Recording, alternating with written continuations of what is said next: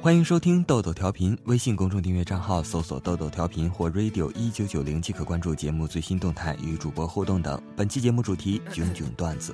我喜欢你冷冷态度，面对我的小招数，喜欢你说话语速。学校合并，学生需要搬东西，只见一女生双手都是很重的行李从楼上快速下楼，结果后面跟着幺哥只拎了一个包，还在喊：“你走慢点儿，我跟不上。”女生回头问：“你是来帮我的吗？”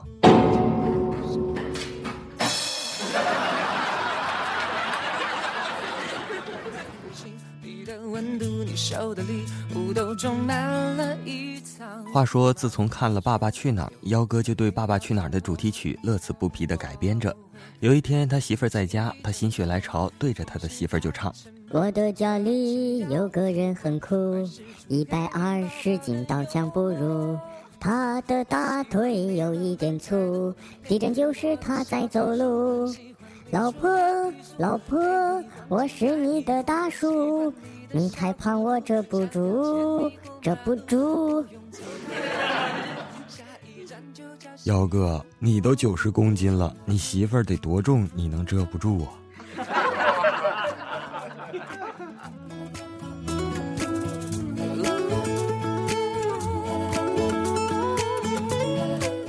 学生时期的我们，经常晚上熬夜写作业，特别困。寒假、暑假要结束的时候，熬夜写作业，那就更困了。幺哥呢，就发明了一种做运动的方法来恢复精神。一天晚上，宿舍里熬夜写作业，姚哥突然弄了一尊特别高的纯铜的观音像，把它就这样提起来放下去，提起来放下去。当时我们都吓坏了，就说：“同学，你干嘛呢？你疯了？你这你这到底干嘛呢？”他说：“我我实在是太困了，提提神。”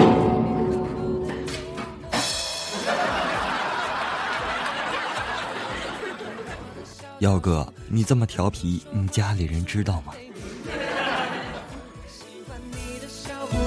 想要牵你过幺哥成天加班熬夜，弄得自己得了抑郁症，深度失眠，睡不着，两个黑眼圈就像骷髅一样。最后，在我们大家的极力劝说下，他终于同意到医院看下心理医生，解决一下抑郁症的问题。到那以后，医生说你现在的身体状况啊，先解决睡觉的问题。只要你能按时的睡觉，你的精神就能自然的好转。这样，我给你出一个土办法。说完，跑过去拿了一摞高考的试卷。实在睡不着就做卷子，很容易困的。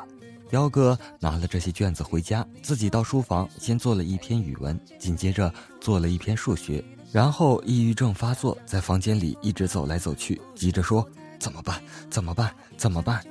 他老婆看见了，就说：“老公，你干嘛呢？你做了两份卷子，怎么还不睡呀？”幺哥说：“能睡得着吗？怎么办？怎么办呢？”老婆说：“你干嘛呢？什么事你就怎么办了？”幺哥说：“明天就考英语了，怎么办呢？”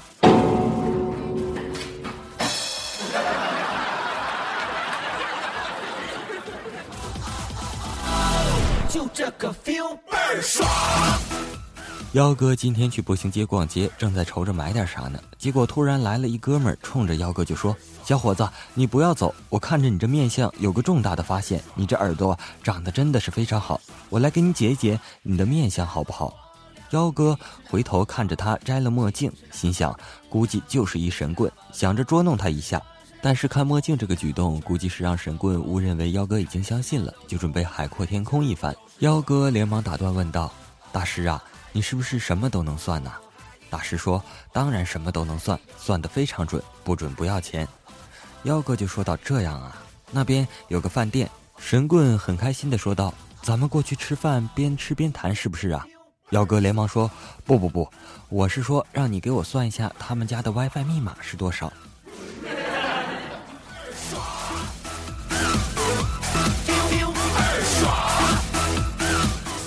一天，幺哥算命回来，正吹着呢。莫小三儿实在是受不了了，就跟幺哥说：“爸，你能不能别去算命了？不跟你说了吗？那都是迷信，根本不准。你干啥要去算命啊？你别瞎说，这有什么可不准的？那我算的那是老灵了，我啥都没说，人家就把你呀，你叫啥，啥时候出生的，连几点都给你算出来了。那家伙人都说出来了，说的特别对，你知道吗？你能说人不准吗？”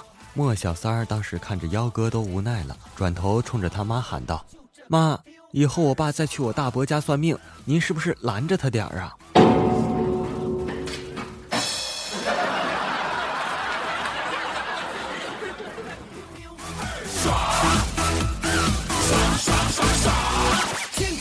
微信朋友圈现在非常火，幺哥也玩。那天看不二不三姐发了一条状态，状态下面是写着“我的晚餐”，里面是一个泡面，刚泡好的。这个时候，幺哥就留言回复道：“哎呦，不二不三姐，这你也能吃下去？好歹加个蛋，加个肠啊！”不二不三姐说：“刚下班，没地方买呀，哎，身边没个男人还真不行。”幺哥感叹道：“嗯那呗，介绍一个。”不二不三姐满怀着期待。幺哥接着回复：“我连朋友都没几个，拿啥给你介绍啊？等以后的，我把我朋友弄黄了的。”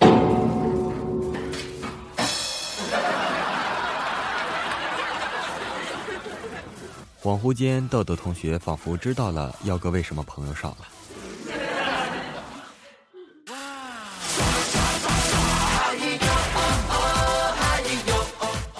今天上班路上路过桥底，看见幺哥神情忧郁的四十五度角仰望着天空。我想，幺哥应该和我一样是一个有故事的人，不禁自己也感伤的抬起头。妹的，这么冷的天，哪个女人穿个裙子站在天桥上啊？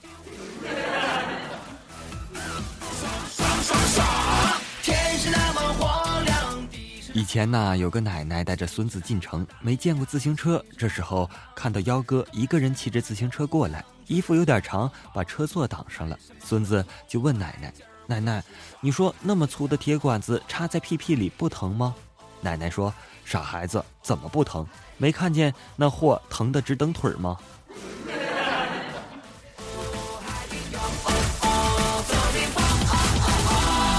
就这个。曾几何时，幺哥也是一个淳朴的少年呐。记得高考体检的时候，进行嗅觉这一项，医生只要求回答酸、臭或无味儿。轮到幺哥的时候，他闻了之后沉默了一会儿，说：“醋。”医生汗，答道：“不对。”幺哥又说：“陈醋。”医生满头黑线，极力克制了一下，答道：“没那么复杂。”幺哥表情非常尴尬，沉默了足有一分钟，弱弱的说了：“乙酸乙酯。”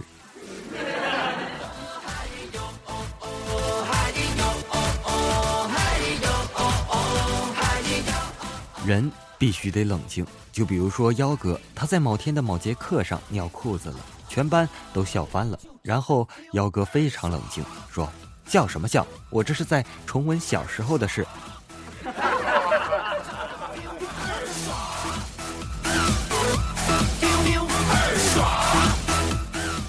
有一天，老师在上课讲到丞相最后在日理万机操劳过度中不幸去世了。这时，幺哥问道。老师，李万机和劳过度最后怎么样了？听懂的朋友们，请面壁思过去吧。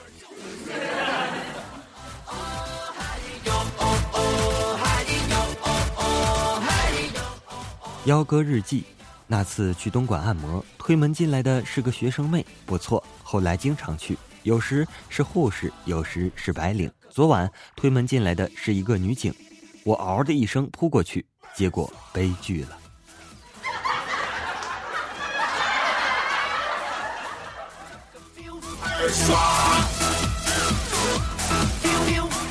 幺哥说他老婆在 QQ 上给他发了九十九朵玫瑰。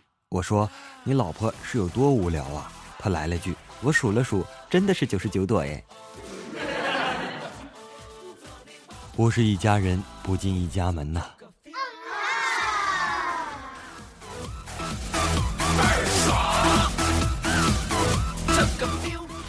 老婆出差，周日幺哥一个人开车去郊区兜风。山里空气不错，顺着小溪，幺哥找到了一处山泉，听着泉水哗啦啦敲打青石的声音，感觉美极了。幺哥连忙拨通了老婆的电话：“老婆，我在山里，快听泉水的声音。我把手机靠近山泉。”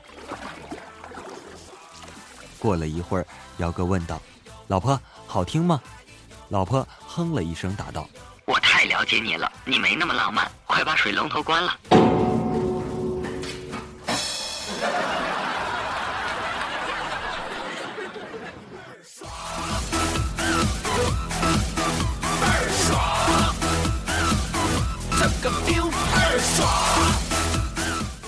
好了，本期的豆豆调频就播送到这里了，十分感谢对本期节目素材支持的朋友们，我们下期再见，拜拜。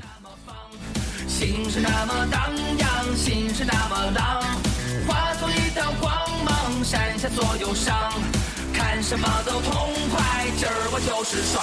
嗨哟哦哦，嗨哟哦哦。